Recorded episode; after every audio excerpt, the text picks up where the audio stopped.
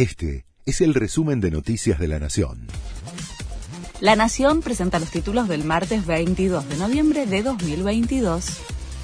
La Corte activa el nuevo Consejo de la Magistratura sin los representantes del Congreso. Juran hoy los consejeros jueces, abogados, académicos y el representante del Poder Ejecutivo.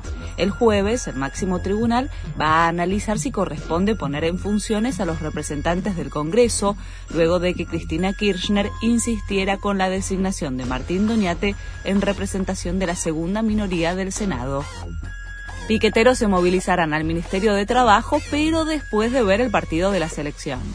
La movilización será a partir de las 13 desde el Ministerio de Desarrollo Social hacia Alemal 600, donde gremios y empresarios negociarán el último aumento del año del salario mínimo vital y móvil. Primero vamos a ver el partido y a hinchar por la Argentina, dijo el dirigente del Polo Obrero Eduardo Beliboni. El gobierno aumentará 40% el monto de la tarjeta alimentar a partir de diciembre. Lo informó la ministra de Desarrollo Social, Victoria Tolosa Paz. El valor inicial pasará a 12.500 pesos para las personas que tengan un hijo, a 19.000 pesos para quienes tengan dos y a 25.000 pesos para tres o más. El Vaticano convocó al médico del Atlético de Madrid para tratar la artrosis en la rodilla del Papa Francisco. Se trata de José María Villalón, experto en traumatología y medicina deportiva.